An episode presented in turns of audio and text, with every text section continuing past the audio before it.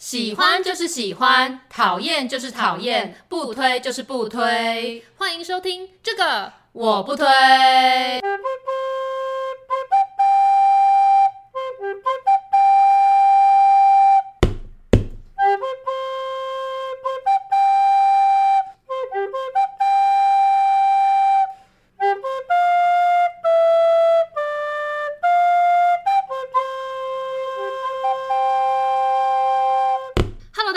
我是编辑小姐 Yuli，我是瑶瑶，欢迎大家收听最新一集的这个我不推。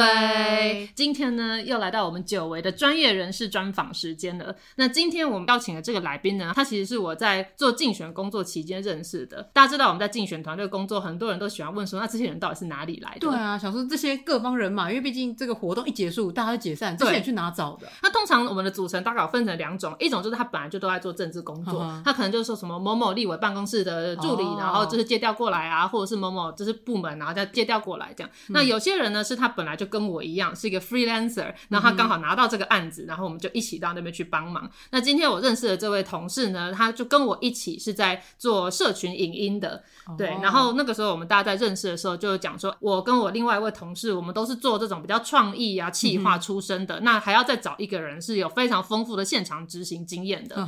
所以我们的第三位同事 Max 呢，他就是有非常多影音拍摄现场执行相关工作经验的，那他同时也是有政治工作经验的，所以呢就很难得的认识了一个真正在做拍片工作的人。那我们今天就欢迎他来节目上跟我们分享这个制片的工作到底是什么样的呢？那我们就欢迎 Max，欢迎 Max。嗨，大家好，哎、欸，我是 Max。那我是通常现场的话是做制片的工作啦，嗯哼，但是其实我还是以导演组的工作为主。哦，那但我觉得这两个词汇对于一般的听众来说，应该都是蛮陌生的吧？对，因为像大家知道一部剧或者是一部电影的时候，大家都会先知道导演，然后知道演员，然后知道编剧。那其实很多其他类型的工作，像是制片啊、场记啊这些，其实很多人是完全不晓得有这些人存在的。对，我也是进到就是、嗯、呃，我们公司就是算是行销公司，然后才开始认识。是这一些，原来后面有这么庞大的那个幕后工作人员这样子。对，因为像我们平常 YouTube 拍片啊，就一个人一只手机就可以拍出来了，一人工作。对对对，可是那种正式要拍很认真的片子的时候，其实是有一整组的人在做的。对，我那时候想说，哎、欸，你刚好认识了一个制片，这样就可以跟大家介绍这个工作。因为我觉得制片的工作真的很复杂，就是包山包海，什么都要做。嗯，所以想说今天就可以请 Max 跟我们分享一下，就是关于一些制片，还有你在导演组里面做的一些事情，这样子。那首先想要请你先简介一下，就是制片这个工作要做什么内容？OK，我觉得制片严格来讲，就是想象一下，就有点像总务的工作，嗯，就是什么事都要会一点点。那一般通常直接会想到的，那当然就是大家吃什么哦，对对对，买餐这件事情，然后还有大家搭什么车，我要怎么安排大家到某一个定点。那再来还有现场，如果要扫把或是要各种状况、突发状况的时候，制片都是第一个要处理的。Uh-huh. 其中一个就包括，如果你借的场地出了一点问题，警察来问的时候，第一个要处理的就是制片。哦、oh.，那我看就是好像现场，如果比如说导演要拍片的时候，正好在大路旁的话，制片是不是也要负责交通管制的工作？对，我们就会协调人出来帮忙进行交管，包括摆三角锥啊。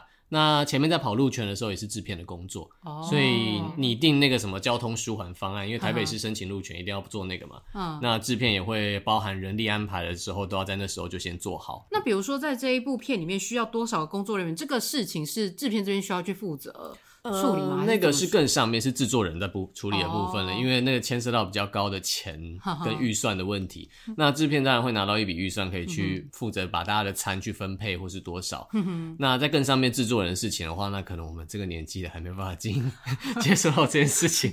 对，像大家可能不知道，就是 Max 到底是几岁这样子。Max 比我们都还要年轻。对，怎么居然是走到这一步了？对，没错。我之前跟 Max 的朋友吃饭的时候，他的朋友都叫我玉里姐。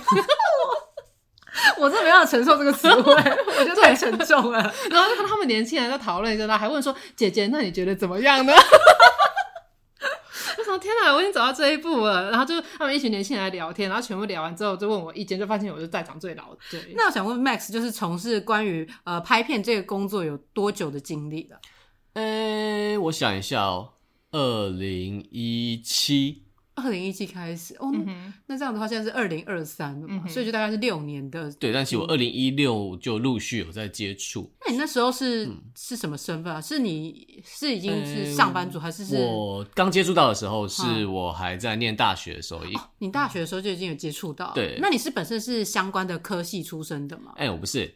那你是什么学校？我是念国文，我是台师大国文系的。国文系，国文系 不是中文系哦，不是中文系。我刚刚这样说跟我一样。哎，那国文系跟中文系有什么差别啊？我知道差别在哪里，就是我们同样学那个东西，但他们就是在学说要怎么教别人这个，然后我们中文系就是单纯只在学那个知识。其实我们那时候得到的官定说法是，我们有一门课叫做国英学。哦，对，那个主要就是教国家语音，就是主要因为我们要确定跟国家是同步的，因为毕竟是师范嘛，教育，对，所以我们多了这门课，所以我们才叫做。国文系，因为我们是语音学，所以你们是除了语音学之外又有国音学，还是你们的语音学就是国音学？我们还有语音学，所以我们前面还有国音学。天哪，这么恐怖无聊的东西，他们要学两次，我真的你看你多辛苦。同情泪，对，没错。其实我觉得听你讲中文，感就是蛮标准的。对对，所以想说是你在呃台东的时候，本身就是操着一口 标准的华语，这样吗？对，还是是？你是说这种标准的华语？对，还是是？你到大学的时候才学的？没有，我以前就是会习惯讲话比较字正腔圆吗？哦，对，为什么？我想，我也不知道好好讲解释。哎，你刚刚是不是想要问我是不是原住民？所以，因为我想说，台东感觉应该蛮多原住民，你是吧？我是啊，我是，因为好像轮廓看起来蛮深的。那你是哪一组啊？我是卑南。哦，悲男主是跟张惠妹是同一组吗？呃，对。哦，然后我们还有出个名人，不然的话，这悲男主啊，不知道怎么解释。对对对对。那我想问你，以前有参加过就是演讲比赛之类吗？因为感觉感觉你字正腔圆，应该可能要参加个什么朗读比赛啊，或者是演讲比赛之类。对，通常要。说实话，我以前都没有参加过。哎，但我们以前演讲比赛要训练是要讲那种超级抑扬。对啊，我们都是这样训练啊，就各位老师、老师、各位同学、各位评判老师。对对对，各位同学，大家好。对，那个好，好还要这样拉起来。对对对，没错。哎，想不到原来我们中部跟你们北部受到的训练是一样的，是一样的。而且最后那个中部北部各自选出来第一名是在一起比赛。对对对对，那我就没有到这样，我也没有，我只有作文有而已。但是不要说演讲比赛好，你知道我以前不是金华国中合唱团嘛？我们金华国中的合唱团在北部是大杀四方的，可是我们只要最后比到全国，只要一去遇到那种花东来的队友、原住民的，我们就是直接死亡。对，他们，因为他们那个唱歌都很好听，对，然后他们有自己的歌可以唱，嗯、就是我们自选曲，在那边选一些什么西班牙文，然后我们还要再用那个注音在那边标那个异国语言怎么念，可是他们就有自己的歌可以唱，我觉得就会加很多分。哦，所以花东来他们通常都会唱自己的原住民，通常会有一首指定曲跟一首自选曲，嗯、他们自选曲就可以选自己的歌，然后他们还有一些服装的变化，他们甚至还会搭配舞蹈。然后，哎，舞蹈这可以吗？我觉得是太犯规了，他 们就会把手牵起来啊，就是你懂吧？就他们不是都会交错牵手那样子，哎、欸，他一牵起来是加分的，对，就他们整个。表演效果就比较好，对，啊、对。然后我们那时候，我们金华国中，我们的制服很像那种这种乖乖小朋友的那种，就是长裙。我们那时候有特别定制长裙，然后我们那时候去看的时候，天哪，就是花东的那个代表队，就是每个人都长得好看，然后衣服也都很华丽，然后那歌曲有自己的风格，还会跳舞。对，我们直接就没有得名哎，是哦，所以这真的都是花东的呢。对，几乎每年都是他们拿冠军。那你擅长唱歌吗？我不擅长唱歌。我们曾经有这个同事，然后就有他，我们一起去唱歌，然后他想说，哎，原住民应该会唱歌吧？就他一开始唱歌，我们全部人都想夺门而出。这是完全这个错误观念，原住民会唱歌这件事情。好，那我们今天就是证明，就是其实原住民并没有真的会唱歌这样子。OK，那我们回到就是你到了师大的国文系之后。那你为什么后来没有当老师啊？怎么会误入歧途？这算歧途？怎么会给他拍了？嗯，走到这一路。但是因为我觉得这工作我觉得比较有趣。好好好，那以前从高中到念大学的时候，因为本来出生的地方是比较类属偏乡的地方。那我觉得他比我更偏。对，什么意思？你刚刚是歧视的意思。对，大家都这样弱弱相残啊。我们台北人觉得说啊，彰化偏乡，然后彰化看台东啊，台东偏乡。那我们是看离岛嘛？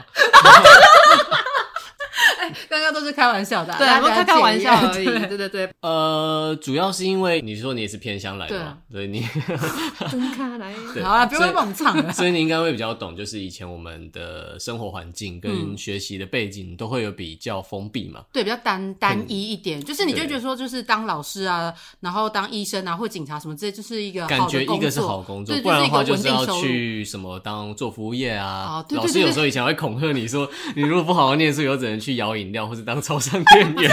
他们以前还是恐吓。虽然我也去当过超商店员，但是我觉得这完全是歧视。以前老师不 OK。对啊，而且我其实觉得摇饮料还蛮不错，就是你可以调配各种比例这样。而且我最近现在就是蛮想去当超商店员，因为我很享受那逼条码的过程。我妹不是那个饮料大师吗？就是意思就是说她喝遍很多饮料，她就常说她觉得最大的遗憾就是她没有在大学的时候去摇饮料，因为她如果说现在才去摇饮料的话，就会被说什么啊，那你都已经读到硕士了还去摇饮料，然后就会有那种亲戚闲言闲语。哦，就是比较年轻的时候可以做这些事情。对对对，她 可以开一个噱头饮料店，什么意思？硕士红硕士苹果。哦，对，我们那时候开车经过一间店叫什么四学士姐妹牛肉，经营台湾牛牛肉。对对对，然后因为说在那个时候读大学很少见，所以他们四姐妹都有学士学历，然后经营牛肉面，就是一个噱头。那我可以跟你妹一起开什么全台最高学府饮料店？结果大家以为是文化大学。好，但是我们现在重点是在讲什么？是在讲说乡下环境，就是对我们的封闭的单一环境。那我现在先闭嘴。因为我小时候想当漫画家，所以 这个一定不会在我们老师推荐的那个。就是老师以前就会说这是一个不赚钱的工作，对，你会养不活你自己。我觉得老师说的没错，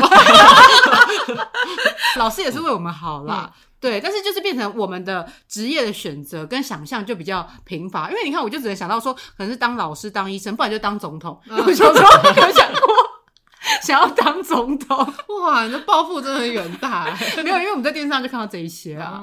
对，但是你也是这样子吗？就因为我其实以前就是本身应该小时候就会知道自己对某种东西比较有兴趣嘛，就像高中选组的时候会选社会组跟自然组。就会自己大概判断一下对什么东西有兴趣。那我自己判断对影视工作本来就比较有兴趣，因为我我那时候以前是想当导演哦，但是那你是受到谁启发？为什么想当导演？没有，因为我看了很多电影，然后我觉得这是一个。所以屏东很多 台东，完了，屏东对屏东对你来讲也是，不是因为都有个东字啊，一个东字。你不要小看我们两个县都五星县长，对耶。你的五星跟那个五星是一样的五星吗？还是你是一个五星级县长？另外一个那个是花脸，不一样。哦，你干嘛把花脸拉进来参战？所以就是你为什么有这么多机会可以接触到电影呢？呃，我觉得就是因为以前一定有喜欢某个东西的时候，你就会想办法去看。我们小时候应该是看什么百事达的，去租 DVD 或 something，但是就是以前有兴趣就会想去接触。那会发现喜欢这个东西，因为喜欢故事的编排。哦。那喜欢表达情绪，透过影视影像。那有这个兴趣的话，当然在高中的时候隐隐约会透露一些，例如会做一些。你看我们，我那时候念高中的时候是几年？大概二零一二前那段时间，嗯、那时候 FB 开始兴起嘛，然后更多的，哦，这是兴起不是兴起，应该是兴起，兴起了，对，然后还有一些什么数位相机这些东西开始有，所以变成是会拿来拍东西。那那时候拍的时候，大家就会有兴趣做一些东西来拍。那那时候后面就觉得这些有兴趣，只是老师呢，在我们选填各种志愿的时候，就会说。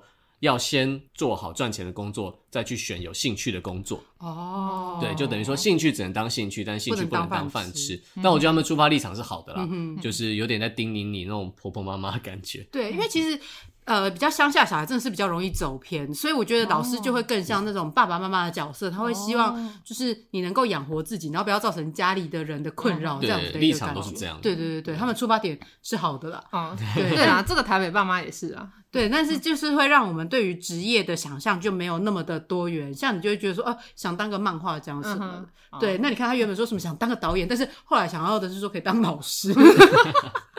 而且我觉得这也有反映到说，很多人都不知道除了导演跟演员以外的，对的影视工作者还有哪些。嗯，那所以你就是进到师大念国文系的时候，嗯、是从什么时候对于老师这个职业破破灭？大概是 我想一下，这要怎么讲好呢？因为其实本来刚进去的时候，那时候是非常的想要往老师这块路上面走，但是我会觉得相处的同学可能很多事情理念上会不太符合。例如，有时候你们应该会有印象，以前国高中都会有一些大家觉得很无聊的老师。哦，对对，一定有的。但他们可能就是专业的师范体系培育出来的，没错。但他们就是很会教一些知识，但是他们不太会跟人互动，然后不太会表演。大家变成是同时又有点自视甚高，会觉得我自己吸收了很多知识，对，然后就是啊，你们这些都没读书的人，会有变成这样。有些同学是真的有遇到这种情况，所以变成是越来越多这种人在我的周边相处，我会觉得这样的环境，然后接下来我们又要面临到所谓的较真，然后还有各种的考试，那机会没有那么多的话。那为什么我一定要拘泥在这边？而且其实大学的教授、师大的教授，尤其有一些在做现代文学创作，他们其实蛮鼓励你去做老师以外的东西，哦，去创作啊，鼓励你去做舞台剧，或鼓励你去做影视类型的工作。Uh. 后面我没有选择老师的路嘛，嗯、所以我就没有继续上我们的师培的课程。我觉得有一点要先声明的就是，嗯、呃，很多人觉得念师范大学或是念教育大学，其实就等于是你毕业后就直接是老师，但是。这这不是正确，就是你念师范或念教育的话，里面一定会有一个教育学分要拿。那每一间学校的规定有不一样，有什么高等、中等的不同的教育学程，嗯、就是你出来的话是否教高中或者教国小这样子。对，那你拿到不同的教育学分之后，你才可以去做实习的动作。嗯、那实习之后还要去考到教师证。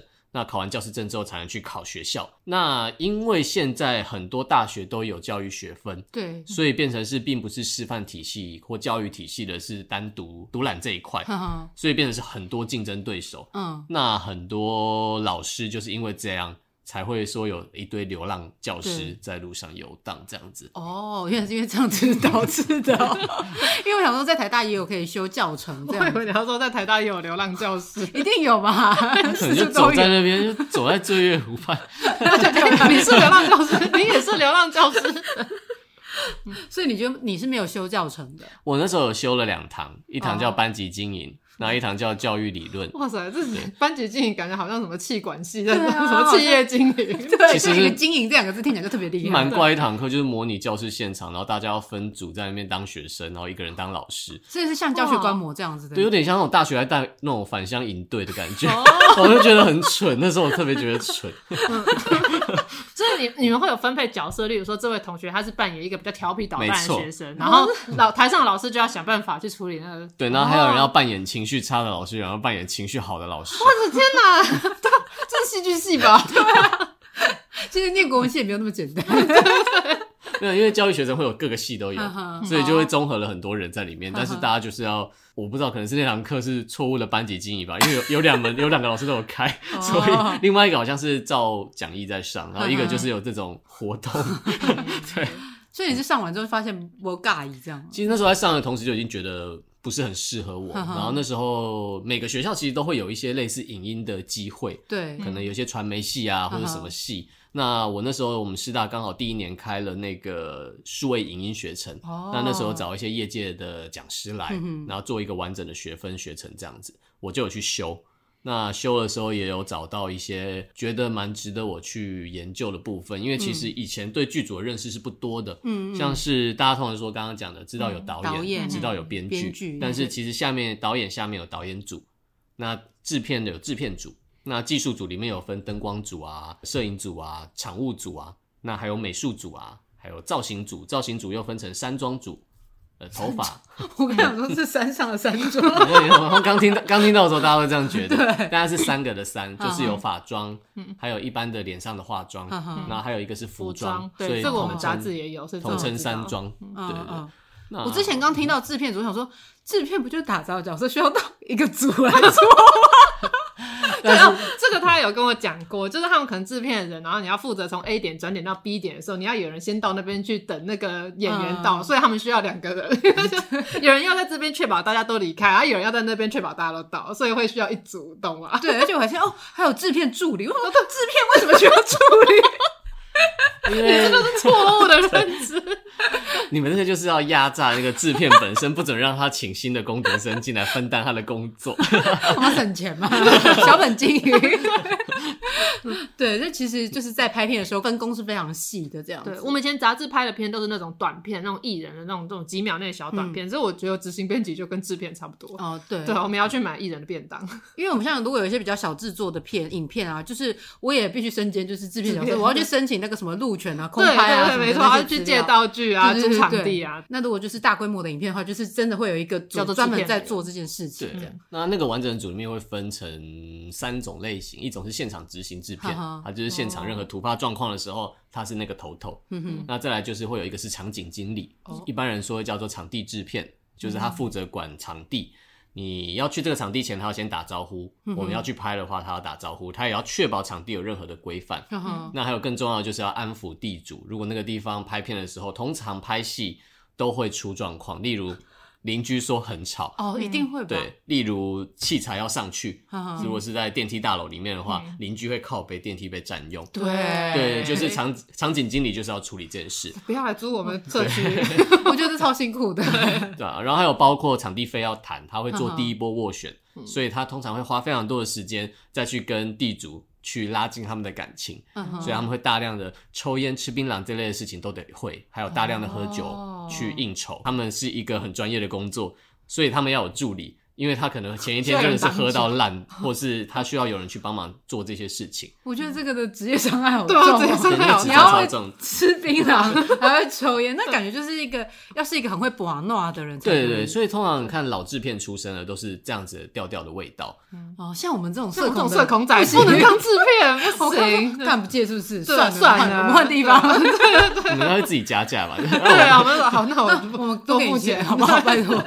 那还有一个是，还有一个通常就是生活制片，嗯，生活就是负责所有的膳食跟任何的器械，例如卫生纸、呃，垃圾袋。那你还可以想到任何你会要用到的东西，例如急救包，有人擦伤跌倒了怎么办？那还有防蚊液，有人被叮了怎么办？还有各种的你能想到的应急用品，他们都会有，甚至有火把啊，或者是拜拜的香啊，这些他们都会有。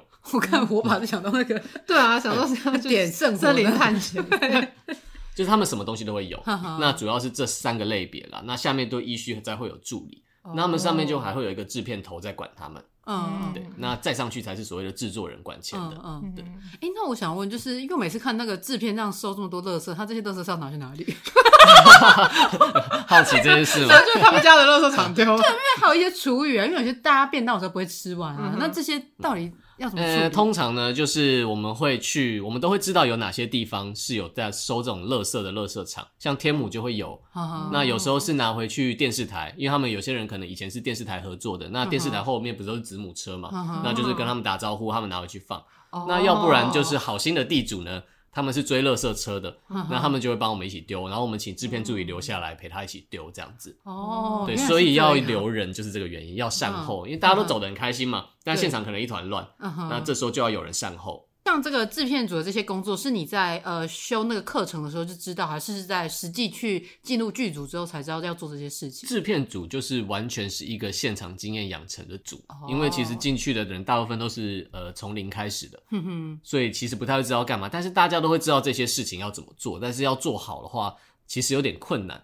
就是你的脑袋的架构逻辑要蛮清楚的，的。你要知道什么事要先做，什么事不能先做，什么人不能跟他讲话，什么人可以跟他讲话，什么人要用什么方式跟他讲话，什么人不能用什么方式跟他讲话。你必须有一个很完整的逻辑在脑袋里面默默记着，然后见到那个人或者遇到这件事的时候，要有一个架构出来，变反射动作。对，对，对，我刚才听完说。啊，对啊，好累哦。因为他不是只是丢垃圾的工作啦。嗯，没有，我只是因为我们有时候是扮演客户的角色，所以我们就会去现场盯那个，对，盯拍片的现场。然后我就想说，他就给我们便当吃完，然后我想说，我说没吃完，就是那那怎么办？所以我才会今天在这个地方提出这个问题。哦，对，因为以前遇到遇到制片，的确我们都是客户的，对啊，对，所以就很想知道，就是真正就是因为他都会把就把我们供奉的很好嘛，对，要喝饮料吗？对对对，没错。对，那是制片的工作，不用担心，我来处理就好。对，那你只要说，哎，我觉得那个边这个怎样怎样，好，我去处理。我问一下导演什么什么之类的。所以想说，哎，制片真的是蛮辛苦。对，刚刚说你除了是做制片之外，还有在导演组里面工作。那在导演组里面是需要做哪些事？OK，我讲一下导演组的分类好了。嗯、好，导演组的分工就是，他下面其实有副导演，嗯、那副导演在下面就是会有助导，通常就是讲过来是助理导演。嗯、那你们看那个好莱坞的那种名单的时候，都会有第一副导、第二副导。那台湾在第一副导以下呢，都叫做助导，通常是这样称啦。哦、那在助导之下呢，会是场记导演助理是另外一个工作。通常就是他是直接隶属于导演的。嗯、假如今天一个导演被邀请去一个制作公司拍，那他可能下面的副导并不是他找的，可能是制作公司这边找的。他有时候可以要求要带导演助理进来，哦、那就是比较是他的人，可以跟他一起整理东西，呵呵合作起来比较密集这样子。嗯、那通常是这样分。那我之前有做副导的话，副导其实就是换句话来讲，就是行政导演。嗯，听到行政两个字就觉得一定要处理很多无聊的事，就是心就累了。对，负责所有的各组间的联系是 OK 的，因为其实整个拍戏最重要导演的工作呢，就是他要知道分镜，嗯那再来就是他要导戏，所以他才叫导演。那我们的工作就是要让他可以完完整整、专专心心的把戏导好。嗯哼，所以副导要帮他把所有事处理好。例如导演今天想要哦，他可能说我这场戏我想要有一个什么道具啊，嗯，对，那副导就要帮他去联系，呃，跟美术组确定这件事情是 OK 的。然后精确的传达导演的意念，这样子。那助导就是帮助副导去处理他的所有的事情，呵呵对，例如拉通告这种很恐怖的东西，这真的超麻烦。对，对尤其是如果那个片有很多个演员的话，对对对，很麻烦。然后那天又要转很多景的话，哦、对，然后书画时间大家都不一样。如果要发两百个灵眼的话，会更靠背。哎，对你有发过灵眼吗？有，我有发过灵眼。他还有发灵眼发错地方过。对，等下来讲一下这个。所以那就是这个是助导的工作，这样。呃，助导就是呃会有演员组。演员组会负责去帮你把灵眼刮来，看是付他们八百块、五百块那种。嗯、那助导呢，就是要确定说在现场的调度，有副导演统一下指令，那助导协助发。嗯、例如今天他们要从体育馆的四周涌入，要怎么涌入呢？如果没有人发的话，他们就会全部冲进来，非常的恐怖。所以要依序的慢慢放人，然后你就会看到有一个剧组人在那边说走走。走，然后对对对对，而且蛮蛮恐怖的，因为他说走走，就是一个很稳定的一个频率，像鬼故事上被什么附身。我们会叫他什么？啊，你交叉过去，你走过去的时候牵他的手，然后在中间的时候跟他讲讲笑笑一下，就是我们会给他一点灵眼的指令，让他们经过的时候不会这么不自然。对，通常像我们这种，我们就会说，哎，你在现场，因为你只是灵眼，你就是表演的自然一点，但是怎么 怎么自然？因为他们会不知道要怎么办，的确需要告诉他一些动作这样子，不然大家都会站着滑手机，对对，自然滑手机，对对对。就是要塞动作给他，然后告诉他要从哪边走到哪边。那走到那边以后，请停顿几秒钟，默数到多少，再转身走，什么离开，就是要跟他讲的很仔细，哦，来确保这个不会出问题。这样子，对，那就是助导会跟副导一起做这件事。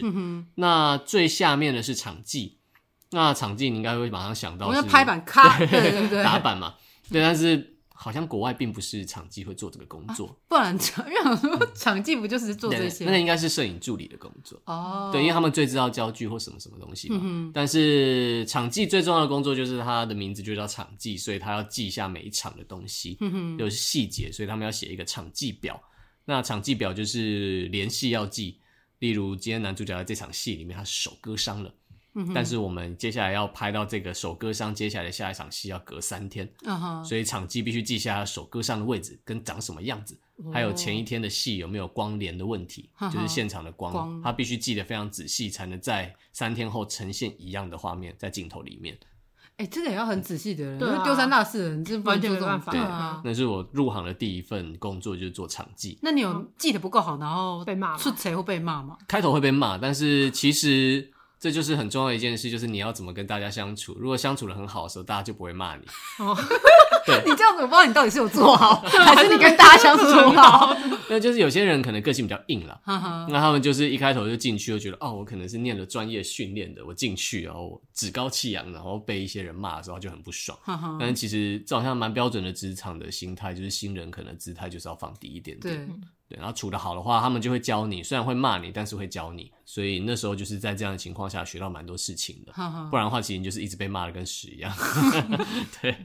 那你有场记就是有记错，或者是？嗯，我通常不会记错，我没有记错过。所以很多人喜欢把我当场记。哦，那就是如果我们听友 可以把可以把他当场记。呃，我现在已经不当场记了。哎呀，我现在已经升上去了，我是助导或是副导了。哦，那我想要听，因为你刚刚说就是你有发过灵演，这是助导，哎，是助导要发的吗？呃，我们提出需求让演员组去发。对，那也就是说，你说有发灵眼发错地方？对，因为那时候是在台中拍，然后台中你们知道沙鹿跟无期。这两个地方是邻近的嘛？嗯嗯。那那两个地方都有同综合医院嘛？哦对对。而且其实还挺近的，大概十分钟的路程。对。那那时候就是我们要发大概五十个灵眼，到呃沙鹿的同综合医院拍，他们要去当穿上护理师衣服的人，或是当病人，或是当医生，然后在呃里面走来走去这样子，因为镜头会带到很烂的一颗镜头会拍到他们。那那时候我不知道为什么就是。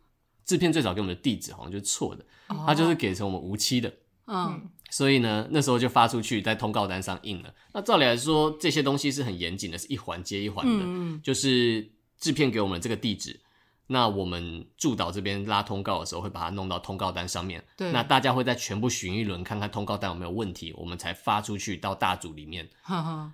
但是我不知道为什么那个地址就是一直抽到最后一刻，然后抽到最后一刻是我们所有东西都已经塞好了，大队男女主角都化好妆，我们已经在杀戮的地下室，已经都已经塞好要拍了，嗯结果就哎灵眼呢，就有人问，呃，摄影师就问了一句有灵眼吗？然后我们就呃，然后我们就赶快去问，然后才问的时候才发现。哇靠！他们全部都在无期，而且重点是那边还没有人接他们。嗯，对，那他们不就是在那边干等？他们那边就会有一个灵演公司的头头，想办法跟演员组联络。哦，对，所以那时候就一团乱，所以所以那时候我们怎么办呢？我们就赶快去冲上去杀戮的同综合的大厅抓路人。哎，请问你有兴趣来演戏吗？请问你有兴趣来我们的电影里面出镜吗？就这样子。哦，我以为会直接就是想办法再把他们运送过去，因为、呃、我们那时候同时处理了两件事，就是要赶快把他运送过来，但是那时候已经男女主角已经 stand by 好了，因为他们也是一线的演员，哦、就是咖数很高。那我们的摄影师是非常大咖的，对，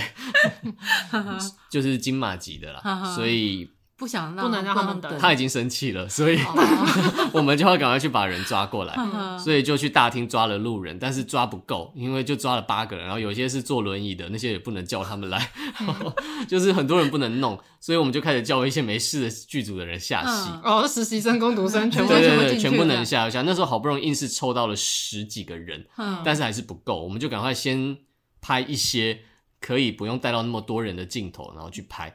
那因为其实摄影师有时候比较大咖的，他们会看到一些灵眼，他们觉得不好看，他们会说：“我不要他出现在这个画面里面，你还有人可以换吗？”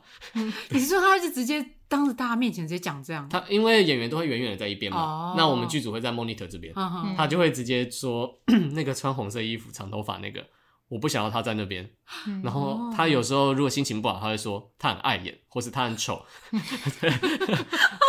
长那么丑不能在那边，对，然后我们就要赶快找另外一个人换上来。他有时候会表现明显一点，就是说我想要女生，或是呃我想要那个我想要一个男生，不要找太老的，或是之类的，就是我们要赶快想办法帮他去换。嗯，对。哦，所以就是在那个画面上有什么的角色，这个是由摄影师去。决定，而不是导演说他想要怎么样。其实这件事情最选的就是你要看魏杰，就是谁混的最有名望，他讲的话会最有利。嗯、对。哦可能一个新导演呢，他找了一个超级厉害的摄影师来，所以摄影师就会主霸全场。哦，对，因为导演没有讲话的地位嘛，他什么作品都没有，他理理论上来讲，他就只是一个导演，他就会被摄影师牵着鼻子走。哦，很容易发生这种事情。是哦，因为我一直都以为，就很久以前的时候，我都会以为说导演是他对这个剧本这个是最了解，这整个里面的画面想呈现那些东西都是导演自己想要的。他会有他的想法，只是不是没办法被执行，因为会被否决。嗯，对。然后又又牵扯很复杂，关于出金的比例啊，谁出资了多少啊，这些影响到很多人不同的说话权。Oh. 对，那我们这种下面没有出任何资的工作人员，就是在上面看他们，听他们抱怨这样子。对，我帮刚刚的摄影师他们补充讲一下话，避免他们听起来好像人很坏，因为他刚刚不是说什么太丑，刚刚说对，但其实有时候画面上很重要，就是一个美感，因为有时候你来看一些拍的不杰出的影片跟好的影片的时候。就是你很会说话，不杰出，不会说难看的一面，就是不杰出。他们用力了，但是不杰出。就是在有时候是画面的细节上让你看，你就觉得怪怪的，你讲不出为什么。嗯哼，那有时候就是这些小细节会有很大的影响。那摄影师要让这个画面最好看的话，那是他的工作。嗯、像我刚入行的第一部长片电影，我也是那时候我是做场记。嗯哼，那那时候就是那个导演呢，他自己有带很多学生，所以他想要在戏里面安排很多他的学生入境。哦、那监制什么的，摄影师都 OK。那安排入境，那当然没问题，但是他会有特别喜欢的学生，他就把他安排在，例如有群演的戏的时候，让他在更男主角的旁边，很明显的被看到。嗯、那那个画面，因为摄影师我觉得他有点就是有点放飞自我，他就不太管这件事情，哦，所以他只有在意画面男主角是正常的，那这个比例切下来，还有所谓的一百八十度线，这些是对的。嗯、那其他东西他都不太管导演了，所以导演那时候就塞了一些他喜欢的学生，但那个学生呢，颧骨太突出，哦。就是你会看到远远看，就算是劝交郊外，他的脸还是会凸两块，很明显。哦，你说他的长相可能太强劲，对，他很抢镜，嗯哼。所以那时候就算他在男主角旁边是在郊外，嗯，也会很明显，你会看到有一个人在他旁边，然后有一个骨头凸出来。哦、这就是摄影师，如果他当时有更强硬的坚持，跟导演说要换掉或是要拿掉的话，画面就会好看。但是因为那颗看起来就是会很出戏，嗯、这连一般人都会说。就是感觉怪怪的，嗯，就是那个镜头，男主角好像并不是重点了，而是那两颗凸出来的骨头，哦、对。所以就是其实摄影师的专业，他有时候说丑，只是说就是在他的画面上看起来丑，他他不是针对人，对，对，他是针对他的画面很丑、太抢镜了之类的，哦、所以是这样子啊。所以拍片感觉好像也不应该带入太多个人。对啊，像那个导演就是想要让自己的学生多表现，结果反而让那个画面不好看。对。画太多个人情绪都会失败，通常。那我可以问一下，就是那部片后来卖座吗？那部片吗？我我只能大概透露一下，我们总共花了六百万去拍这部片，最后票房是一百万。那其中呢，有八十万的票房来源是股东包场，所以，所以实际上票房是二十万呢。对，严格。二十万还是一些就是傻傻的人去看，对，还有一些亲朋好友去支持，还有一些什么粉丝支援的，就是哦那个演员的粉丝很热衷，对，跑了很多场这样子，好可怜哦。哎，那我想问，就是当哎在你实际开始参与这种拍片的过程之前，你在电影院看电影，你都会把那些工作人员名单看完吗？我以前就会看的。天哪！我一直都有在看呢，因为我不知道在哪里读到说什么这样才尊重，就是那些工作人员。那、哦、我小时候的时候就看到灯亮的时候就想说，哎、欸，马上站起来，赶去尿尿。所以你本来就是都会把他们看完。对，我会看他们的分工。哦，就我以前都觉得还蛮有趣的。哦、对，所以你就是等于你知道这些各个工作人员做什么事情是在那个 roll call 的时候看的。对对，就是。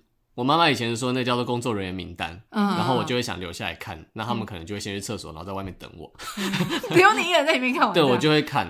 哦，好吧，我以为就是他以前其实也不看这些，就是原来只有我。对，因为就是后来，就是我也是像。读到你说的这样，就是他们每个工作人员都很辛苦之后，嗯、我就是才会坐着把那个整个名单跑完，不然以前是有彩蛋才要留下来，就先走了。那是因为有些人会故意放彩蛋逼大家留下来。啊、对对对对，对，对，这也是很不错的一招啦。除了这种就是失败，哎、欸，不能说人家失败不结束，这种不结束的对电影之外，你有参加过什么比较大型的？有，哎、嗯欸，其实是前几年的国片了，嗯、那也是有入围金马的那种。哦，对对对。那就是很完整的大型制作，嗯哼，因为我刚入行的时候，其实去虽然是电影公司，嗯哼，但是那个电影公司就是还没有到这种规格，哦，就是它标榜是电影公司，但它还是以做电视类型的为主，因为毕竟可能老板跟导演的出身就是电视出身的，嗯，所以他们会比较习惯往那块推。哦，那所以我在那时候才接到那个电影工作的时候，觉得比较有机会衔接到那一块，嗯、就是更理解完整的剧组应该是长什么样子。哦，所以你是都是以拍电影为主嘛？还是你也会拍像连续剧，比如说像最近名次是那种市井豪门啊 这一类的？他们之前有人问我要不要去，但是因为那个你一去的话，你就是半年甚至一年，甚至到一年半的时间，你就在那边一直做那件工作。嗯对，而且那个就是领月薪，然后是偏低的月薪，但是你的工作量是严重超时的。那通常就是会去做这个的都是，呃，因为他是 年轻的，因为他是固定的薪水啦，他蛮固定的。然后因为其实好严格来讲，剧组一定供三餐，所以你的钱是实时的赚进来，然后你不会有什么其他的开销，因为你就是被关在，对啊，你被关在那个地方，然后你没时间，然后你又有人喂你吃饭，就是你的钱是不会花掉的。哦。哦，所以想要一个稳定工作，又跟我一样没什么朋友、没什么额外兴趣爱好的人，就可以考虑做这个。对，但是抗压性要非常的高，因为 on 档戏非常的恐怖。对，而且他们那个就是有时候都会跟时事，然后对对对，因为那个编剧可能是前天晚上写，他们早上拍，然后下午剪接，晚上上。对，我觉得这个真的超密集。对，没错，很厉害。就是因为你们感觉做的都是比较前期的工作，那你们会参与到比较。后端的，比如说是剪接啊，跟那个。呃，我第一间公司的时候，因为我那时候是企划，虽然只有一个企划，然后他还是叫我企划主任，管他 管谁，管他实习生。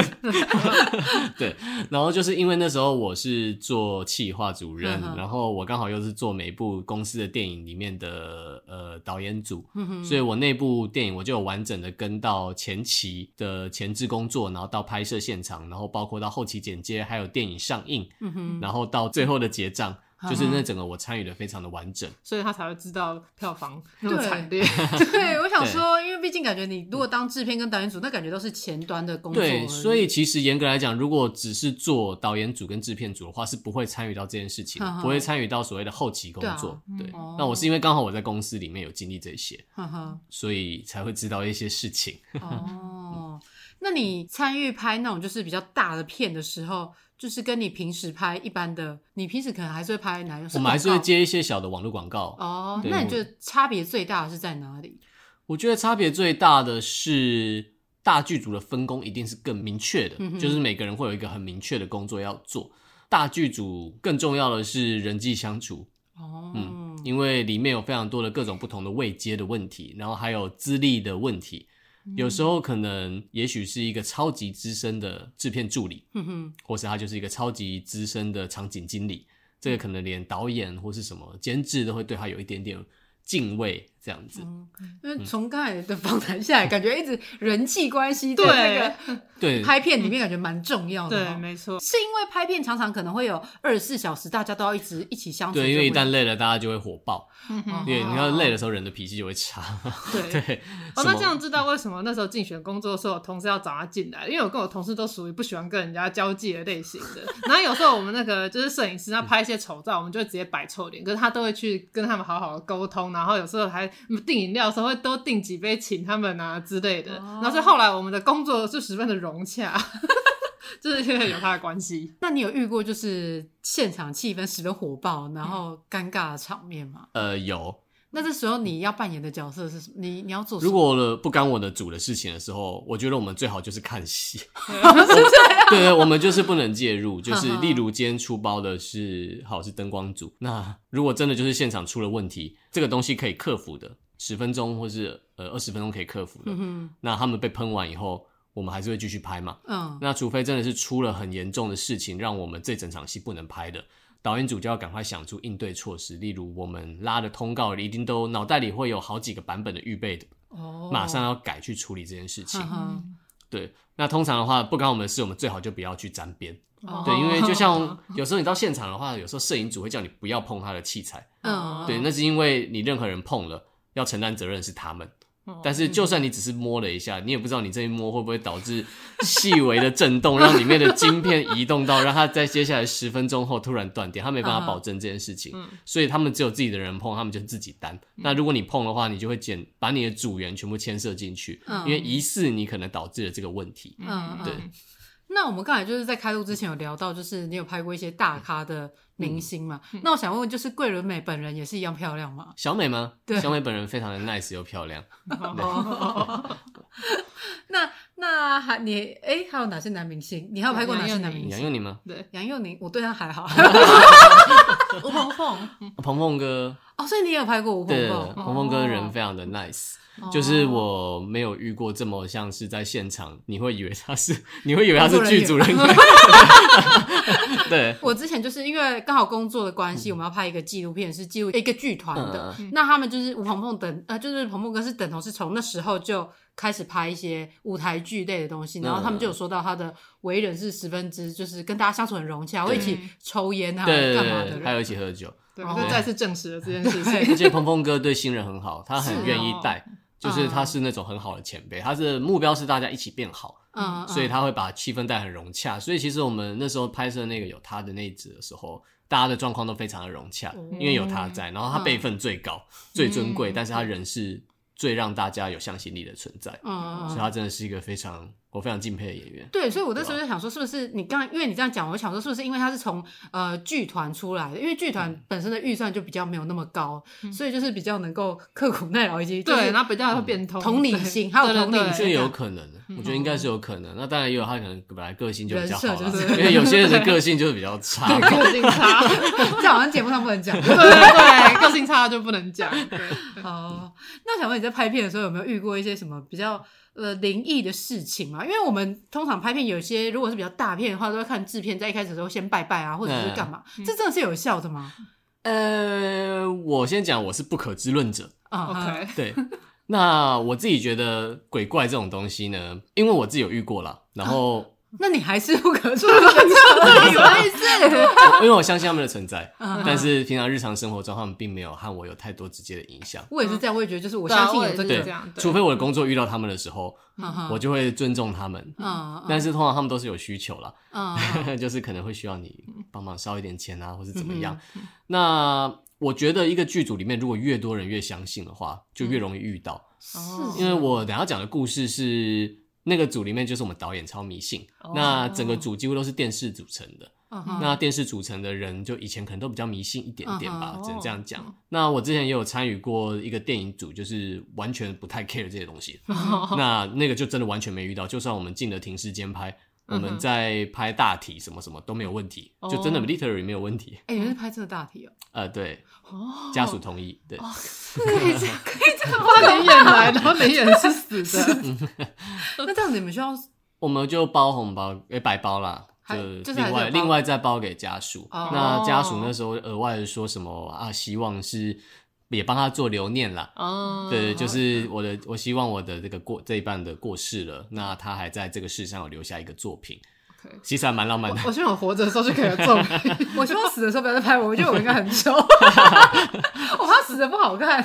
我他们会帮你化妆，我们会发那个大体的化妆师。那我就放心，放心了，对，放心拍，爱拍多少拍多少。对对对，就是你是静静的躺着，然后有完美的妆，然后在完美的冷气下面保持完美的妆容。对，这种状况。我以为我说我以为是说那种都是真人下去活人。通常是发真人，我们那组比较特别，就那一次的情况比较特别。因为所以是一开始的时候就提出需求，说希望是真的。呃，没有，是因为那时候刚好有一个高阶层的人的好朋友的家人刚好过世，那他自己有这个愿望。哦，对啊，是他生前希望在电影里入镜，还是他希望自己他希望 自己可以有一个电影梦了。哦，对，那他的亲人就帮他执行这件事情。那是蛮感人的，可是我觉得跟他想的可能不太一样。也许我们不知道是他临终前是说拍我之类的。对，我知道拍一次遗愿，对对之类的，真的蛮感动的。是他还真的帮他去弄到了一个导演愿意直接用大体来拍。对对对，那就是刚好我们那组也是都没有高阶层的，全部都是很不忌讳这件事。那我之前有经过另外一个组，也是经历过另外一个组是好莱坞形态的组，就是摄影师是一个。呃，literally 来自 L A 的，他完全，因为他完全不会讲中文，就是我们从美国请来的一个摄影师。那导演组啊，什么制片那些，全部都是留美回来的，南加大毕业的这样子，所以就清一色留美派。他们也没有办什么杀青宴，什么都没有，所以就是这个就是拍的很 chill，大家拍的很快乐这样子。搞不好好像都带十字架，我不知道，对啊，圣经都放在，然后睡前自己祷告主啊，请保佑我的电影，是你们不知道。至少我跟制片睡同一个房间的时候，我没有看到他有藏任何的圣物，还是他刺在背上？我不知道。对啊，搞不好那个十字架刺在背上，你不知道，人家有自己的保平安的方法。刺在背上他是耶稣。对啊，负重前行啊。对，但是我们的那一组就是遇到最多事的那一组，就是刚好最多人相信的那一组。哦。那拜拜一定是有原因的。我们其实去任何一个荒郊野外的场景，就是我们都一定会去跟土地公打招呼。嗯。我们可能会挑这个场景最近的一个庙，那去跟他拜拜这样子。那现在要讲的这个真实案例呢，就是一个，我觉得我可以直接讲，这是公共电视人生剧展的案子，因为人生剧展每年会产出太多部了，对，就大家不会知道是哪一部，而且到现在陆续都还是无止境的产出。OK，对对对，好，那这个案子是人生剧展的一个案子。那人生剧展如果有稍微拍片的，或是稍微有听说，都知道这是一个很赶的案子。就是人生干还是很赶，很赶 哦，很很赶的话就会很干，因为因为预算也不高，环环相扣了。对对对对，这种情绪都是环环相扣的。可是我不太懂，我以为人生剧展的片是说是呃别人有交计划，大家觉得很棒，然后就资助你，然后你可能几年内拍完，然后上这样子。哎，通常都是绑一年。就是你可能拿到今年的下半年度的人生剧展后，他会规定你明年的什么时候要上映，你必须在那时候完成，不然你会违约。哦，对，好。那因为通常大部分台湾的，嗯，这样讲好了，有些制作公司可能本来在拍片的预算上就比较少，那大家都有拍片的梦，嗯，所以可能就是会把预算拉比较高。那我们把预算拉满，然后去拿公共电视的这个呃人生剧展的总共两百五十万的金额或者三百万的金额来，然后我们预算是拉三百万。但结果其实我的实际支出只有一百万，嗯，那就等于他只打算用一百万的东西去拍三百万的东西，所以就会有品质的落差。所以他等于是其实想要拿这个钱来去拍他自己别部片，或是他们公司要赚钱。哦，对。那当然，如果拍的很巧妙的话，没关系。但是可能有些人就是拍的比较不杰出，或是非常不幸的失败了。对。那近几年公共电视有改转一个另外一个模式啦，但我觉得这就不用特别讨论。这个至于是网络上面查那个公开部门的标案，你就会知道公式改成什么样子。嗯。那总之呢，人生剧展那年的时候还没改制，所以那时候我们只有两百五十万。那两百五十万，我们就变成我们只能拍七天。嗯，七天我们总共要拍八十二场戏，我靠！对，所以平均每天的场数会非常的高，所以是一个非常硬的戏。那感觉就是他在现在的话就是违法了吧？因为现在好像有说工作人员工时可以多久？对，然后还有加班费了。对对。但呢，其实拍片的奴性都偏强。我也这么觉得。对，就是我们其实，在人情关系上面，如果好的话，我们就不会特别要求。那给的话是意思。嗯对，那不给的话，我又讨厌你的话，我就要告发你。嗯。所以你要在七天内拍八十二场戏。对，那时候就是我看了我的副导拉拉通告拉到发疯了。那你在这里面你是扮演什么？哦，那时候我还是做场记。哦。对，那时候我还没有那么老练。嗯，那那支片就是我们剧组会在开拍前的时候会有看景嘛。嗯，那有所谓的小看景跟大看景。嗯，大看景就是所有剧组的人都会去，导演啊、摄影师、灯光指导啊、美术指导这些所有重要的人都一定会去到。那个现场看一遍每个场景。嗯、那小看景的话，因为每个剧组都会有不一样的工作人员的进组时间，可能副导是在开拍前七天才进去，哦、那可能场记可能是开拍前几天才进去，嗯，就是会有差别。那那时候我就跟副导和制片一起去看一个景，那那个景的地点呢是在宜兰员山乡的深山里面，嗯哼，那那个深山我们要开到那个地点呢，需要两个小时的车程。我指的是从平地进入山路以后要两个小时，嗯、那你想象一下那个路就是大概只有宽两两公尺半，嗯哼，然后可以会车吗？不能会车哦，然后会车的话要冲到旁边的芒草田里面，哦、或是想办法找稍微凸出来的一点点地方。哦、那因为本来也不会有人走那条路啦，嗯、它就是真的是在 Google 地图上面你会不太能容易找到的路，嗯哼。它就是超窄，然后旁边都是草，然后有一部分甚至是石头下去就会是河流里面，嗯，所以我们就找到了那样的场景。那因为我们的场景需求，我们要拍那条溪的上游、中游、下游，哦，所以我们那天就带了副导跟我还有制片一起去看上游，嗯，然后我们还在看中游跟下游。那我们那一天看景的时候呢，是开拍前的第三天。那那一天我们去到那个上游的时候，那个地方就是风和日丽，很美好，甚至还有一家在地的家庭在那边抓螃蟹、戏水，然后发出那种罐头小孩音效。对，那那个地方呢，就是它的那个路真的很窄，窄到那个上游唯一的地方，唯一的地方，然后那边有一块圆圆的。土泥土地，那边以前好像是一个产业道路，可以把圆山直接接到乌来，嗯、就是深山里面的那种小泥土路。哦、那后面断掉了，好像被冲掉了吧？嗯、然后总之呢，那边还是会有一些 local 去那边玩水。嗯，然后我们那时候看那个场景的时候没问题，然后我们也看完我们的敬畏，然后我们就 OK，然后我们就回去。嗯哼那隔天的话，就是开拍前的倒数第二天，我们才做整组大看景。嗯哼因为其实这有点慢了，但照理来说要更早之前大看景，但是因为预算的关系，哦、对，然后我们就去整组一起去看。嗯那那天是我们开了两台九人座的巴士，很小，就是大阵仗。对，然后我们就两台，因为全组的都要去嘛，然后我们就这样啵啵啵啵开上去，然后终于开，要快要开到那个泥土路，就是上游的那个地方。那我们就看到那边停了一台黑色的轿车，就是它停在草地边，然后刚好是要进泥土路的那个会车点。那因为那个点停在那边很怪，就是如果你在那边玩的人，照理来说是不会停那边，因为停那边非常非常过分，那会让别人很难出来。你一定会停到后面一点点，然后让自己再倒车出来。但他没有，他就停在那边。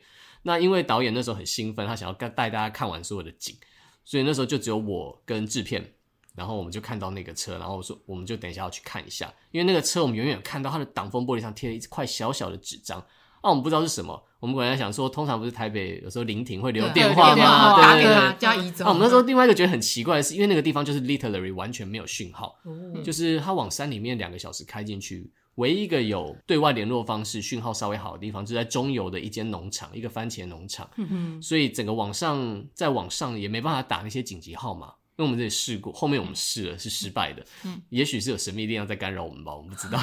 对，但那时候就是看紧，好，然后九人座两台都停下来了，然后就开了门。导演是真的兴奋的就跳下来，然后就一直冲到河边，然后就把大家带过去。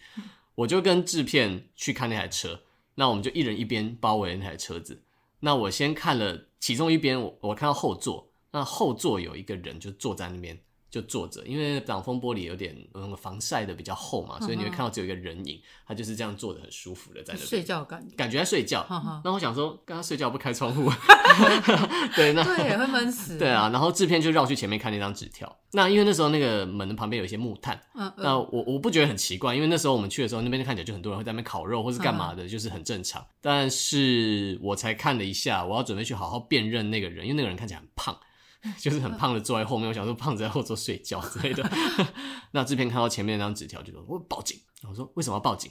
他说赶快报警，是自杀。我们就、嗯、哦，车上有一个人，就是那个人烧炭的。烧炭。对，那那时候我们没有马上打开门急救，是因为车子里已经没有烟了。因为如果还有烟的话，或许还有救，但是它完全是干净的，那应该是已经掰了。所以就是他会变这么胖，有可能是因为应该是放满，可能我们那天三天前看完。然后我们隔天来，然后就哦，他就浮肿了。哦，对对对。那总之呢，不是要讲灵异故事吗？怎么变成是 社会事件了？怎么变成社会事件？那总之呢，就是那个前面是一张遗书啦。哦、那遗书就是讲他呃，在一时之间没办法转念。嗯哼。对，那他没办法转念过来，所以就是请不要联络我的家人这些东西，然后请报警。对，然后还留了自己的手机号码，我不知道为什么。对，他跟谁？对，好可怕。然后总之呢就是那样。然后呢，我那时候跟制片就打电话，然后没讯号嘛，所以我们就打紧急电话。哦，对，紧急电话是不是听说在那种没有讯号的地方可以？照理来说是可以的，但是我们不知道为什么就是一直打不出去，就是无法拨通。我们还稍微换了一些角度，故意换到那个，因为山谷不是会有一些角度，也许收得到嘛，但是我们换了好几个都收不到。嗯，那制片就说，那他开车去那间番茄农场去跟他们借实话，哦，去赶快报警。嗯，然后我就好，然后我就看导演在溪边快乐的跟摄影师们讲戏，然后我就走过去，看起来若无其事。然后导演就问我说：“哎，怎么啦？那边刚刚怎么了？那边那台车是？”我说：“哦，没有，有人在烧，有人在车上烧炭。”然后，然后 你很镇定的在讲这件事情，然后导演就崩溃，他就大崩溃了。哦，因为导演很迷信，对，他整个是崩溃。我要换场地，我不行在这边拍。但是因为那时候已经是开拍前两天了，嗯，我们就说导演不行，我们只能在这边拍，因为你没时间了，因为明天我们要做更重要的事情，嗯，就我们没有办法让他换。嗯，对，所以为什么导演这样会就是想要一定要换场地？哦，对，他除了很怕有死人跟鬼魂以外，那另外一件事情是那个小纸条上面，刚刚不是说转念之间吗？嗯，那因为我们的公司名称呢有“转念”的这个词汇，哦，导演吓着了，对，所以导演就说：“哦，天哪，转念！”然后我的公司啊，天啊，这是不好的事情，然后就在那边发疯，然后后面发疯，然后后面大概休息了一段时间，就让他沉浸了一段时间，因为那时候制片开走了一台车，等于说有另外一台车的人就是可以先下去，但是大家选择在那边继续陪导演，然后总之有些人要留在那边等另外一个制片回来。嗯，那导演沉浸了好一段时间后。他就说：“我想这应该是命中注定的吧。我的公司有这个词汇‘转念’，他的遗书上也有‘转念’，也许代表就是我一定要发现他们在这里吧。对，然后为他们好好的收拾后事。这样。那我那时候本来最好是跟导演说，导导演你的公司名称本来就是遗书热门字，转念就转不过来之类的。对。”那总之这件事情呢，目前看起来暂时告一段落了。对啊，就只是一个社会事件啊，然后没有什么灵异。所以后来就是警察上来，然后处理这件事情。法医啊，检察官什么上来，然后我们全部一起去做笔录。哦，所以你们也有去做笔录。对，然后制片还有跟警察们生气，因为警察要把我们强迫留下来，全部做笔录。但是制片都说，我就是看到报案的，你要把我们全部留下，我们等下还要看五个场景，然后就要开拍了。反正警察后面就放我们走了。对，因为就就是留下制片去做。对对对，就主要发现的那个制片。所以你看，需要制片助理，因为他可能要留下来做笔录。对，因为他真的被留在那边，所以他的助理就把车开走，继续带我们看景，所以还蛮重要的。对，那那边的时候就讲好，这个地方我们回去拍的时候，一定要拜拜，要烧纸钱。嗯，那不管那天的案子通告有多赶，一定要留三十分钟做这件事情，就等于要提前先做这件事。所以副导演发疯，那时候看我看我的前辈在拉通告的时候，想说 啊，还好不是我。然后后面就是正式开拍了嘛。嗯，那我们预设排这条河流的时候，是我们拍七天，所以这是拍它的时候是第六天，也就是倒数第二天的时候。嗯，那一天我们超级赶，因为我们要拍上游、中游跟下游，下游还要拍到 Magic Hour，就是那个。最完美的迷蒙时刻，太阳刚下山，然后到天完全黑了三十分钟，嗯哼，那段时间有一个迷蒙感，所以大家都叫它魔法时间。嗯，我们为了要拍到那个，所以前面拍的超级赶，嗯，所以那天呢，我们就大队上去到上游，那我们就赶快开始摆拜拜的东西，然后要烧纸钱啊什么的。那因为拜拜要烧香的话，一定要有吉祥气嘛。嗯，就是那个香炉啦，小香炉。嗯，那那天我们因为前面在宜兰的壮围那边拍，然后那个歌社旁边有一个很厉害的呃三山国王庙。嗯，那制片就有去跟三山国王那边打过招呼啊，三山国王也允许他我们借这个香灰去山上拜拜这样子。那他有强调要还。哦，你是说，就算他没有强调的话，我们也一定要还了，这个是不能乱处理的。哦，所以我们要带制片就带那个香灰上去那边拜拜。嗯，到那边拜的时候，因为时间真的很赶，然后又疑似要下午后雷阵雨，我们超级怕，所以我们想要赶快把大万景拍完，所以就赶快啊弄了那个，然后赶快拜，然后烧纸钱，然后这些步骤都做完了以后呢，就赶快摄影师去架那个。呃，摄影机啊，然后美术组赶快去铺我们的道具啊，灯光组赶快准备啊，演员赶快顺戏啊。那那时候呢，美术组的头头，他的我们都叫美术指导，嗯，他就在一阵慌乱之中，他他有点不知道该怎么办。但是制片有叮咛过他，香灰要留下来，嗯，但我不知道他到底是有什么毛病，但他可能也觉得没差，嗯，所以他就把香灰往旁边乱倒。我靠，对可能就是那个比较不迷信的人，对，他就直接倒掉，他就倒在旁边，然后倒完了也没事。就大家都不知道会发生什么事，然后我们就赶快这边拍完，然后要转点到中游嘛。可是制片有发现他倒掉吗？制片就有念他哦，你为什么倒掉？对，哦，好，但是因为没发生什么事情，所以就没怎样。我们还不知道会发生什么事。哦，对。然后接下来就是要离开那个现场的时候呢，美术指导的车就抛锚了，就是刚刚倒香灰的那一个。对，刚刚那位倒香灰的车就现场的无法发动。我们我们不能讲抛锚，抛锚是找得到理由，嗯，但是。找不到理由，他就是真的无法发动。那剧组的组成里面有很多人以前可能是做黑手的，啊，嗯、或者做任何工人类型的，都会有一些小知识。嗯、那他们就去帮他检查车子。嗯、然后我们也有带一些备用的那个发电瓶或什么那些都、嗯、都试了，但是就是发不起来。嗯，怎么样都没办法。那那个地方因为路真的太小，我们也不可能叫拖车上来拖车，因为拖车他说不行，所以我们没有办法把他车子救下来。等大家要赶快去转点，嗯、所以我们就说好，你把你的车子留在那边，然后我们就要赶快转下去。然后后面事后又有一些在事后诸葛说，很巧的是，哎，那台烧炭的车是一台黑色的黑头 B N W 轿车啊，啊，美术指导你的是一台黑头的奥迪的轿车，是不是他在冥冥之中拉住你的车啊？他坐名车，对对对。但结果不是，是把香灰给倒了。对，搞不好根本不是他，根本不是那位，那位可能已经那位已经转念了。对对对，他已经有人去投胎，对，他已经转念了，他结束了。对，可能是别人，因为人烟稀少的地方本来就比较容易遇到这种事情。然后所以我们就赶快转去中游，然后就赶快拍完，拍完了我们才允许他来救车，因为这中间的情况真的是太赶了。啊，那不就晚上了吗？因为你们要拍 Magic。呃，我们那天拍完之后呢，隔天又紧接着，因为我们那天拍到大半夜，我们拍到大概一点吧。然后我们隔天一早六点，大家要出现在基隆，嗯、所以很多人是熬夜赶车到基隆，睡在车上，然后就等着拍隔天的戏这样子。嗯、只有导演组比较悠哉的住在饭店，然后隔天再慢慢晃过去。嗯、对，那因为这个的关系，所以美术指导不能去救他的车子，他、嗯、要等到第八天就我们杀青的时候，他才可以救他的车，因为隔天一整天都在基隆拍，从早拍到晚。嗯、然后我们那天。正式杀青的时间也是晚上快一点，嗯哼，所以等于他整整两天都把他的车子晾在上面。那第八天的话，就是虽然是说杀青了，但是我们会多一个叫补拍日，嗯，就是补拍一些空景啊、无伤大雅的东西，不影响到剧情，只要有摄影师跟呃演员，那还有可能导演组跟导演去就好。可是演员去了，不就是等于是正式拍片的吗？嗯，就一个演员。哦，对，就一个演员，不需要大演员。对对对，而且那种镜头甚至不用化妆的，可能是例如拍他在跑步啊，远远的那种。对对对。那因为那天晚上刚好是杀青酒了。就是早上补拍完，晚上杀青酒。那那一天补拍日发生了两件事，一件事情呢是美术指导回去救车，一件事情是我们在补拍那边又出了一点事情，但是我们这一组就是遇到了很多事，我也不知道为什么，就应该是导演的关系吧。嗯，但是我们先讲那个旧车好了。刚刚我们那个山下。因为山呃上游什么都没有，中游有番茄农场，下游呢有一间土地公庙。嗯，那那间土地公庙我们超级常去跟他打招呼的。那时候刚遇到有人呃烧炭自杀，我们就有去那边跟他讲，拜拜对，我们有拜拜，然后又请他之后多帮忙。那后面呢，我们下山他的车抛锚，我们又再请他拜，我们又再去拜拜跟他讲一次。但是因为时间太赶，我们没办法好好跟土地公谈话，所以呢，美术指导回去救车的时候，他就回去找那个土地公，因为我们都有跟土地公讲过上面发生的事，理论上他会知道。嗯。那美术指导就是有问了一些问题。那他第一件事情问的，嗯，我有点忘记问的顺序，但总之他问了一些问题。那第一个问题是问说，我的车被留在上面，是不是被鬼魂什么留住了？那土地公说是。土地公怎么跟他讲？他是宝，他是宝贝哦，对对。然后会丢出那个杯是醒杯，醒杯就是是吗？对，是嘛。那坏杯是叫什么？盖杯。对，盖杯就是我讲说是坏掉的那个杯。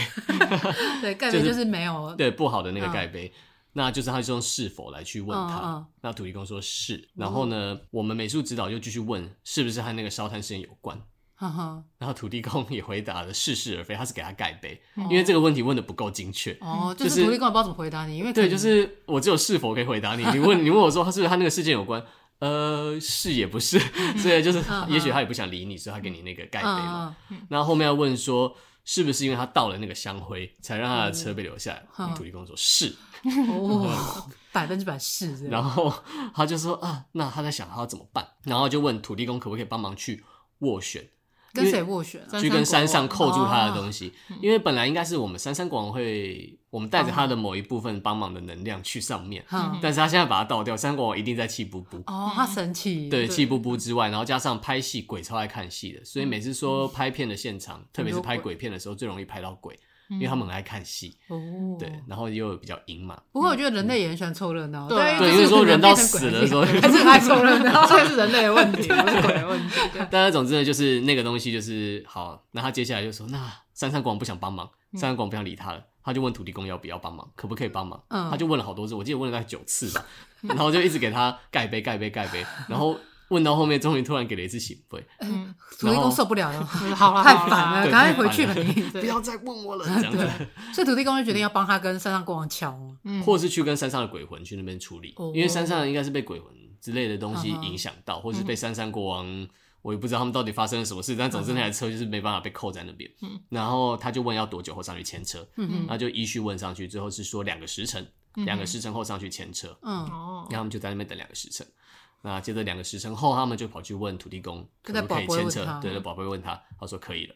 然后他们就上去牵车，然后车就发动了，然后就下来了，这就顺利开下来了。对，经历这些事情让我觉得 宁可信其有。对对对，因为真的还蛮悬的，因为中间有找一个车行上去看过车，嗯，然后车行也说车没问题，这样。对，他说没问题，但是也不可能。我们说为什么判评判拖车不可能拖下来，就是车行上去说这个地方不可能。来拖车，嗯，对，那个拖车会掉下去，因为路太小条了。对啊，路太窄了，那所以被评估说不可能，那个一定要想办法救下来。嗯，那他们就决定诉诸神秘力量，然后就得救了。因为出环节就是在那个祥会。嗯嗯。哦，那那这样子的话，在你的就是你们补拍的那边，那边怎么？你说我们同步进行的，他们庙那边发生的。那我们这边是因为我们在补拍，那我们的摄影师一个是一个很老练的，也有拿过金钟奖的摄影师，这样啊，就是其实他也不年，他也不老。还蛮年轻。的，你刚 刚说人家老，刚刚说不年轻，是他不老，他蛮年轻，他大概四十左右而已，应该四十，对，四十算年轻了。四十听起来感觉应该是有一些资历，对，就是资历够的，就是他算年轻的。因为我讲通常讲更老，可能是五十六十那种超级老摄影师，对，大家就是算是中青中年的那个那一代的，有经验的，对，有经验。那我们那时候就要飞空拍机，那我们要拍男主角慢跑。那我们那时候就选在也是宜兰壮围那边的河堤公园了。嗯、那因为河滨公园、河堤公园其实人烟就比较稀少。嗯哼那通常在呃老制片们的讲法里面，这就是一个容易聚集脏东西的地方。哦那那天好像我也不知道那个脏东西现场抓到我们，还是那个东西是从之前就一直跟着我们。嗯、但总之呢，那天空拍机就怎么飞都飞不起来。嗯、那有很多方式可以处理嘛，嗯、例如换电池，我们也换了，而且还换了一堆，然后还拿去乱充了一下，再回来换。啊，还是不能发动，那就重新开关机，各种讯号切换或者换连手机什么，就是没办法启动。所以也不是被什么讯号干扰，或者是也没有，就是我们其他东西都没有被干扰，嗯、就是我们我们换摄影机，然后接那个无线图传。嗯、如果你说是讯号干扰的话，应该是会有什么电波会干扰到我们，嗯、但是无线图传还是可以传到 monitor 上面，嗯、就代表那边没有任何的讯号干扰，嗯、是那台空拍机不知道发生了什么事情。嗯、那那时候。摄影师就他就留我下来，因为我是场记，嗯、场记呢就是要带着我的场记板，无时无刻跟着摄影师，那是我最重要的工作。嗯、对，他就说啊，其他人就先下去，就有跟来的导演呐、啊，还有什么演员演员的经纪人之类的，大家都下去，先下去休息。对对对，大家下去休息，然后他就说你跟我留下来，然后我们各点一支烟拜四方。对，你说香烟？对，香烟。哦、那因为他说要跟兄弟们介绍一下香烟的品牌。因为我的是进口烟，哦，我的他们抽不习惯，我要先跟他们讲，我的是宝亨三号凉烟，是韩国的口烟，他们他是七星标准，对，大家都知道，还要介绍这种东西啊。他说我的烟比较特别，要先讲一下比较礼貌，对，然后他的就不用，他就说请你们抽一下。然后我的话说，呃，我的是进口烟，有口味，你们习惯一下。哦，就是你拜拜的时候要告诉介绍一下你拜他的这一根香烟是什么。那我们就点，那点的时候就是我们会各点两根，因为一根要自己抽，一根给他们。所以是你们也一定要一起抽，还是你们其实只是自己？我们只是想要自己。那我们有有一种交朋友的感觉啦，就是给你们抽，我们也抽。那我们就拜完四方，然后我跟他。四方是东南西北这样。对对，就是四方。那你需要从哪一边先开始拜吗？还是没有？其实我有点忘了，反正就是他跟我讲拜那边，拜这边，拜这边，拜这边。因为我通常不会经历到怪力乱神处理的部分，嗯，至少要靠我来处理的话是不会。如果靠我，应该去捞圣水来洒。对，嗯，所以你就开始拜。对，我们拜完，然后就插在地上，然后我就跟摄影师坐在那边一起抽完那个烟，我们都不聊天不讲话，就大家默默的享受那根香烟。嗯，然后接着等我们要给兄弟们抽了烟，抽完了以后，那我们就去开机器，然后就开了。就启动了。对，那我们本来以为就只是时间的问题，那是因为后面最后晚上杀青酒的时候呢，我们的男主角非常的自恋，喜欢拿拍立得跟大家自拍之后，然后再签名送给大家。哦，是送给大家。对，他就送给，他拍两张，一张留给自己，一张送给。我想说，in case 就是如果他红了，你们需要这样。对对，他是这样子的概念。他确实也说，我以后红了，这很珍贵。他到现在好像。状况还在持续进步中，还在努力变红，努力中。是看我们要尚未爆红，对，没错，尚未爆红的 podcast 节目。大家就有给我们，那唯独就是他跟摄影师的那一张拍立得相片过曝，他们的脸上都有很神秘的白光。你说两张都是？两张，他拍的第一张有过曝，他们想说怪怪，再拍第二张也是过曝，但是前面拍其他人都没有问题，那他们就知道应该是他们两个的问题，所以他们就带那两张相片，然后去庙去化掉，然后也烧了一些纸钱。那这件事应该就是这样告一段落了。哦，对，就是这整组。那结果这部片后面在人生剧展上非常广受好评。哦，所以其实就是有受到呃神秘力量好兄弟们的帮忙，他们可能有帮忙。就是这种事情，我觉得，哎，第一次抽到宝亨三，对，还不错，这进口耶，有金球的。我不知道他们有没有咬金球了，我没有帮他们咬，我直接给他们。哦，所以就是这一部后来就是回想也是算不错，这部回想非常的好，有帮我们的公司建立起一部分的名声。嗯，对，是靠这一部这样子。哦。好，那现在大家听了这么多关于制片的可怕故事，我觉得最可怕的是他们需要好多社交哦。真的，我觉得好辛苦哦。对，我刚刚想到就是要入行，不就是要一直就是人际关系的经营？我还想说，只是需要专业的培养，想不到要这么多的把弄，不管是跟人还是跟鬼。对，真的 好辛苦哦。对，所以如果有人听了这么多，还想要做这一行的话，就请问一下，就是这个 Max，对，如果 有什么建议？对啊，我觉得做影视啊。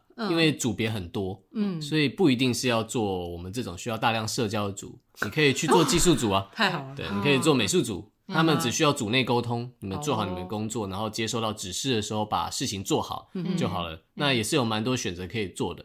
但是因为回到头来，就是到底为什么可以进这行的话，那其实就是机会，我们都是自己把握的。那我那时候有认识到刚好有拍片的人，所以他们带我进这个机会。那我觉得真的有兴趣的人的话，那一定是要多接触，因为你不可能说你很有兴趣，但是你完全不接触，那你就是会永远。停在原地，嗯，所以你的接触是可能不论是上课，或者是去看片，或是想办法争取实习的机会。哦，对，那实习的话，前提就是可能是趋近于零嘛，对，但是就是要有这个过程，那。才有办法有后续，不然我到现在这么多案子接来的原因，也都是因为我当时有蛮努力在经营我的这一块。嗯，对。那你刚才说实习，就让我想到我有一个朋友，他就是呃，他也是念跟设计啊这些什么相关的部门，然后他那时候就是去了一个实习的机会，然后是在一个呃很大咖的导演的一个公司这样子。然后呢，他那时候去实习的时候，我就说：“哎，那你在实习都在做什么事情？”他就跟我说：“因为那导演就大概是五四五十岁吧，uh huh. 就是你刚才说的比较老。”然后他说：“那导演就是每拍完一个镜头之后，就会叫叫他过来。”我想说是要叫他什么吗？他说。帮我看一下有没有胶，因为导演有老花眼，所以很怕他看到的其实他的画面是失焦的这样子。但是我觉得他这个工作还比较好。你知道我的我管的实习生要干嘛吗？因为我们那边不太能做什么事，然后因为我们的公司又在导演住家的楼，对，就是跟住家混在一起，办公室就在他的家里，所以呢，实习生要做的工作呢，除了偶尔打打逐字稿以外，其他的工作呢是帮他的狗换饲料，然后帮导演洗衣服、折衣服，还有扫地。哦，这样子这个实习哈，主要是家政妇家 政妇的工作，所以我不知道他们到底有没有学到什么。对，只是有那个环境进去，就是偶尔说不定可以搭上话。哎，我觉得这边可以怎么样更好？然后他说：“哎，这个这个小伙子不错，蛮勤快的。”对，他可能要很认真的清狗大便，因为那只狗真的是很会大便。那我会比较想帮导演看有没有教，对，好像比较真的能够学到什么，对不对？就是像 Max，你现在比较多都是做就是导演组跟做制片的这些工作嘛。嗯、你刚刚有提到说你以前最开始想做导演，那你之后还是会想要往导演这条路迈进吗？还是你是会想要做什么？我现在的目标是往编剧前进。哦，对，我发现我好像跟我本来学的东西有越来越接近的，这件事情还蛮妙的，我也不知道为什么。但是就是可能。有些人会觉得自己念的科系可能没什么用，但是过了几年之后，你会发现你又慢慢的走回老路了。对对对，其实是有这一件事情的。所以你是想要往编剧的路迈进？对，我想要做编剧。那就是你有没有已经想好说，你之后如果真的成为编剧，你想要写的题材？我想要写恐怖类型的了。是鬼，因为可能经历也蛮多的，所以。可是给一个无神论者，然后来写恐怖片，他是不可知论者。好，不可知论者来写恐怖片，这样子，这个恐怖片要恐怖吗？嗯，我觉得切入的立场变成是，我觉得可以从我们的立场去切入，但因为恐怖片大部分恐怖是在那个炫技。哦，对，就是其实那些是镜头设计跟一些美术设计，所以其实恐怖片是很多新导演很好的发挥场合，因为那是最可以去。玩你的技巧的，最有想法可以展现的，你的灯光可以故意这边用暗，你的鬼就会看起来更恐怖。嗯，对。但如果你是用老派的八点档是正面打光的话，那个鬼你化了再怎么厉害的妆也不恐怖。对，因为它就是你会看到一个化妆的东西朝你接近。好，那我期待就是未来可以看到 Max 写的那个恐怖片，恐怖片。对。说了这么多，我们的结论就是：喜欢就是喜欢，讨厌就是讨厌，不推就是不推。想当老师就乖乖修师培，想当制片就千万不要怕鬼。今天感谢 Max 接受我们的采访，谢谢，谢谢大家，谢谢大家。那我们节目就到这边，感谢大家收听，我们下期再见，拜拜。拜拜。一二三，下下下下集预告。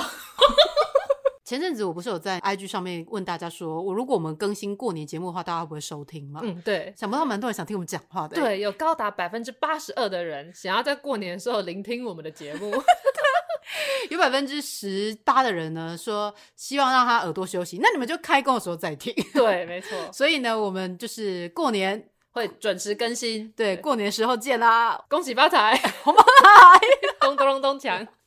每周二，请打开你的 Podcast，准时收听。这个我不推。啊，如果没有更新，就晚点再看一次好了。